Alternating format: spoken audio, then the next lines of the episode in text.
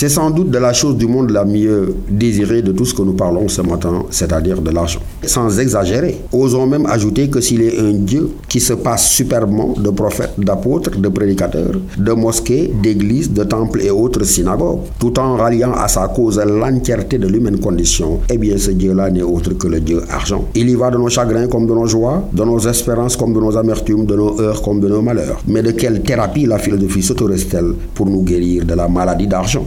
En la demeure intellectuelle de Khalil Gibran, nous séjournerons le temps d'apprendre que la seule thérapie opératoire pour guérir de cette captivité par l'argent est entièrement dans le culte, dit-il, de l'art de la déprise déprise au sens de distanciation cultivée au quotidien et par laquelle nous comprendrons que c'est l'argent qui a besoin de la vie, mais que la vie n'a pas besoin d'argent. La vie est un bien si suprêmement et infiniment précieux que l'argent n'y est que de peu de choses et qu'il serait fort dommage, cette valeur suprême de la vie, de la confier au seul bon soin de nos folies dépensières.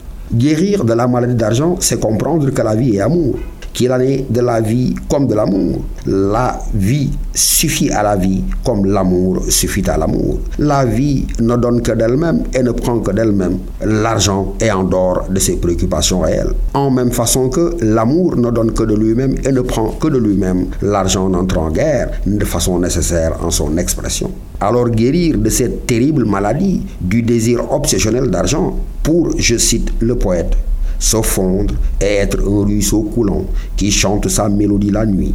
Connaître la douleur de trop de tendresse, être blessé par sa propre intelligence de l'amour et saigner volontiers et joyeusement. Se reposer à l'horreur avec un cœur ailé pour une autre journée d'amour, se reposer à l'heure de midi et méditer l'extase de l'amour. Je n'oublierai pas d'ajouter dormir avec en son cœur une prière pour le bien-nommé, un chant de louange sur les lèvres au réveil. Bonne dégustation.